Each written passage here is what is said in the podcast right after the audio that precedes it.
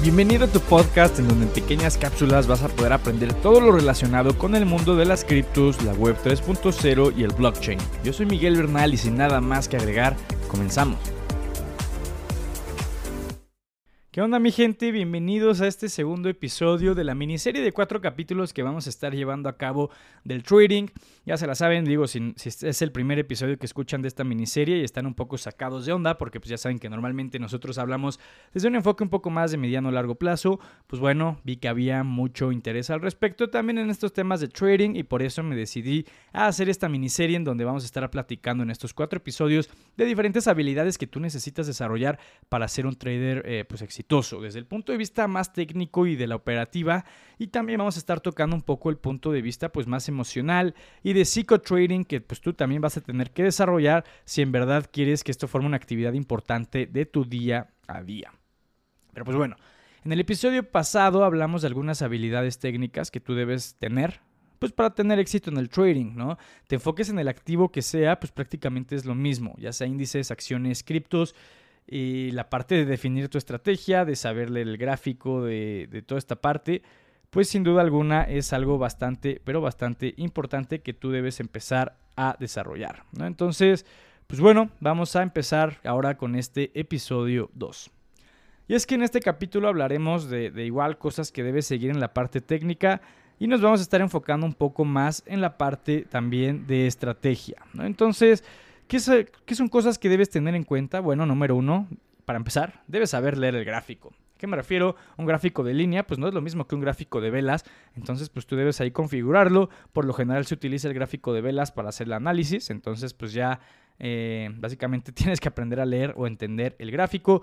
Y hablando de esto, pues tienes que saber identificar lo que es la tendencia principal, cuáles son niveles importantes, ya sean soportes, o resistencias. De forma rápida, digo, probablemente ya sabes que es un soporte. Si no lo sabes, no es nada más ni nada menos que un nivel psicológico en donde el precio normalmente deja de caer.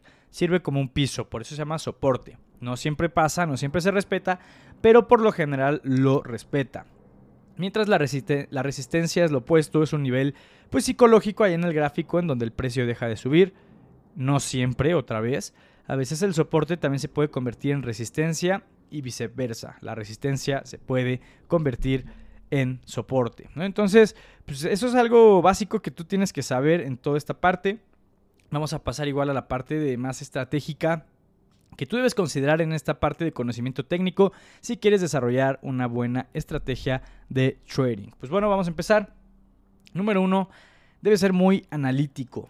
Si de verdad quieres convertir en el trading eh, algo de tu día a día y que se vuelva, por ejemplo, tu fuente generadora de ingresos número uno o por lo menos una de tus fuentes de ingresos principales, pues bueno, debes ser muy analítico. ¿Y a qué me refiero? Pues bueno, debes analizar qué sucedió en escenarios pasados similares.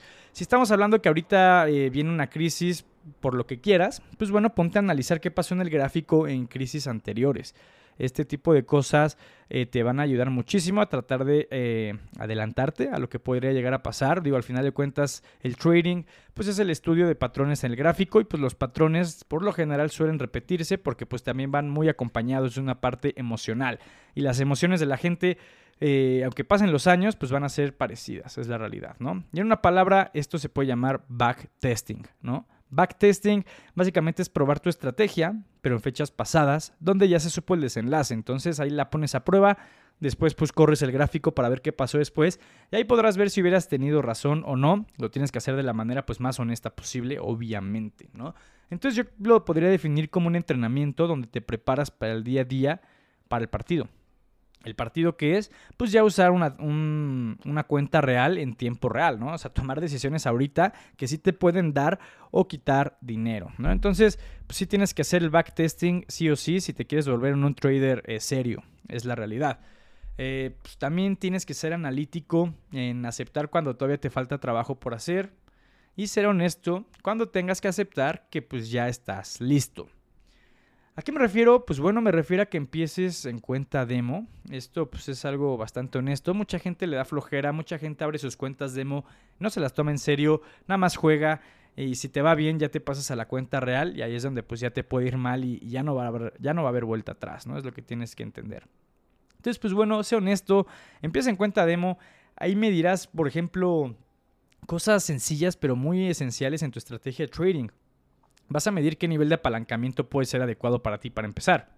Apalancamiento, pues es básicamente esta parte en la que el broker te presta dinero y con esto pues tú puedes incrementar tus posiciones, ¿no? O sea, te hace más agresivas las ganancias o las pérdidas en caso de que pues no te vaya bien, ¿no? Entonces, entre más alto sea el apalancamiento, pues tienes más oportunidad de generar ganancias, pero pues también más riesgo de, de, generar pérdidas más grandes.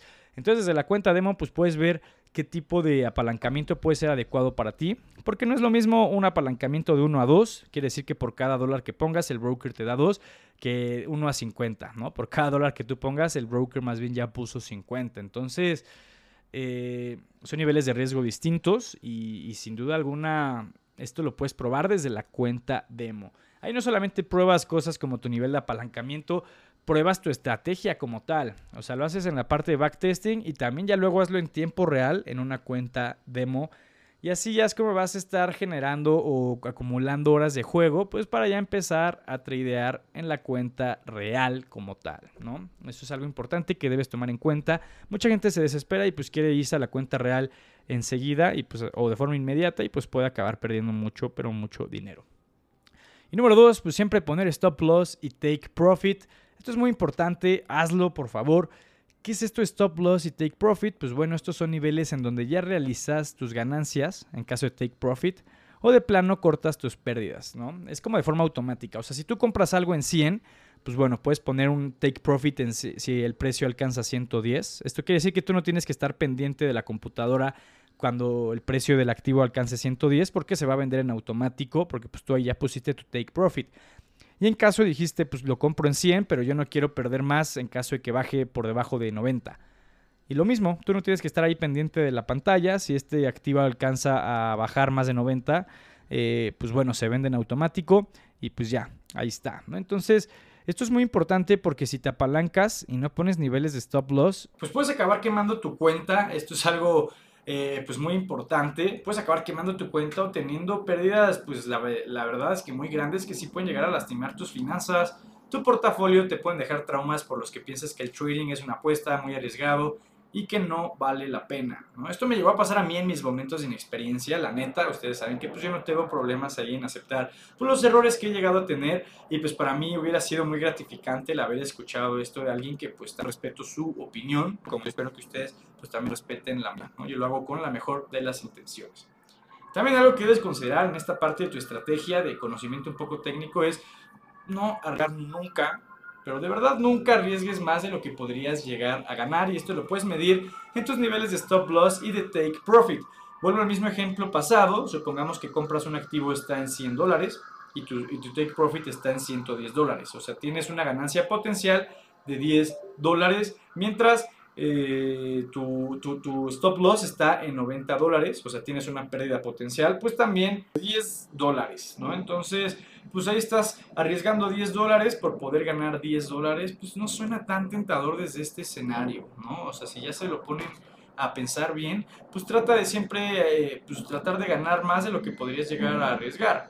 Incluso pues podrías llegar a, arriesgar más de lo que podrías ganar, ahí sí podría ser un tremendo error. Y pues la realidad es que ella se podría convertir en una apuesta. Una apuesta por lo general, digo, obviamente depende del momio y lo que quieras, pero pues una apuesta por lo general es apuesto 100 pesos, si pierdo, pues pierdo esos mismos 100 pesos, y si gano, pues puedo duplicar esos 100 pesos. Por lo menos en un esquema de, de apuestas de uno a uno, si tú estás apostando ahí con un cuate familiar, lo que quieras, a diferencia de si apuestas en una casa de apuestas, que pues ahí sí ya depende del momio, probabilidades, etcétera, etcétera, etcétera, ¿no? Pero pues bueno, este es uno de los problemas principales que yo tengo con las opciones binarias, ¿no? Mucha gente pues le interesa o le ha llamado la atención las opciones binarias, porque te venden esta idea de que estás tradeando y lo que quieras, pero pues al final de cuentas es una especie de apuesta, ahí literalmente arriesgas más de lo que podrías llegar a ganar. Entonces, pues tengan un poco de cuidado y siempre échenle un ojo a eso.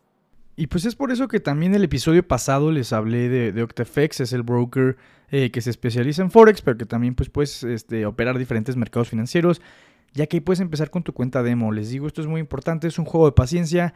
No quieras ir por todo, no quieras ir de 0 a 100 de un día para otro, sobre todo en el mundo del trading. La paciencia es de las habilidades que mejor paga por encima de ser un buen analista técnico, aunque no lo creas, ¿no? Entonces, Puedes participar en concursos con tu cuenta demo en los que puedes probar tu estrategia, luego ya pasarte a la cuenta real con la que puedes iniciar pues ya con dinero real y donde pues ya tendrías ganancias también reales. Y si usas el código dinero en mayúsculas, obtendrías un bono del 100% en tu primer depósito, lo cual me parece buena oportunidad y si te interesa la puedes aprovechar. Ahí les voy a dejar el link eh, con el acceso en, mi perfil, en la descripción del podcast, más bien por si les interesa. ¿no? Entonces, como les digo, empezar con la cuenta demo puede ser bastante bueno. Ya hablando, ya les hablé un poco hace rato de, diferentes estrategias en el episodio pasado también pues bueno, también te puedo decir que una estrategia muy efectiva es la de bloques de órdenes, order blocks. Ahí búsquenla, eh, esta es una estrategia donde se trata de buscar dónde realmente está la liquidez o el volumen de ciertos activos, ¿no? Y aquí es ahí donde pues, se suelen operar los institucionales. Los institucionales recuerden que son estos inversionistas que pues sí manejan miles de millones de dólares o por lo menos cientos de millones de dólares y todo lo que ellos hagan pues son niveles de suma importancia esa estrategia igual la pueden aprender en Bullrun sin problema, para no entrar a tanto detalle aquí, nada más quería mencionárselas, ¿no? Pero forma de conclusión, mis estimados, prueba y prueba tu estrategia, eh, sé paciente, no quieras empezar luego, luego en cuenta real, ahí les dejé una buena opción para que ustedes puedan empezar en cuenta demo y, aún así tener acceso a los concursos en cuenta demo para ganar dinero real con, con OctaFX, entonces pues ahí considérenlo bastante, ¿no? Entonces ¿Por qué empezar en cuenta demo y no luego luego a las grandes ligas? Pues bueno, no por empezar más rápido vas a llegar más lejos o por lo menos en trading esto no es lo que pasa y esto tienes que tenerlo muy claro. Pero pues bueno, espero que te haya gustado este episodio, espero que te esté gustando esta miniserie. Todavía faltan dos episodios más de esta miniserie de trading, de diferentes cosas que tú debes empezar a considerar. Entonces, pues cualquier duda o sugerencia, déjamelas en mi Instagram, arroba miguel.verpu. Y pues también eh, te agradecería muchísimo si puedes calificar el podcast. Pero pues bueno, espero que te haya gustado y nos vemos en el próximo episodio.